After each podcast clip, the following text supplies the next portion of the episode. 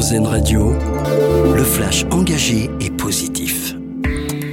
Bonjour, bonjour à tous. Comment faire en sorte que les élèves français s'améliorent en classe? Le ministre de l'Éducation Gabriel Attal a dévoilé hier comme prévu toute une série de mesures pour encourager nos élèves. Parmi elles, le recours au redoublement qui sera décidé par les professeurs et non plus par les parents comme c'est le cas actuellement. Objectif exigence pour le ministre qui veut aussi mettre en place des classes de niveau en français et en maths pour les collégiens.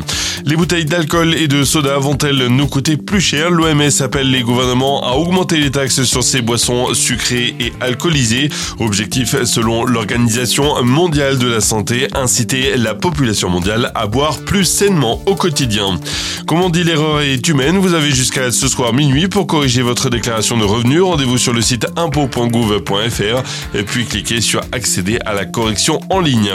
C'est fait, l'avion hybride électrique EcoPulse a effectué son premier vol. L'appareil a décollé de l'aéroport de Tarbes pour un vol d'une heure quarante. Présenté en 2019 au Bourget. Il permet de tester cette technologie, source de grands espoirs pour le futur de l'avion propre. L'appareil est équipé de six moteurs électriques.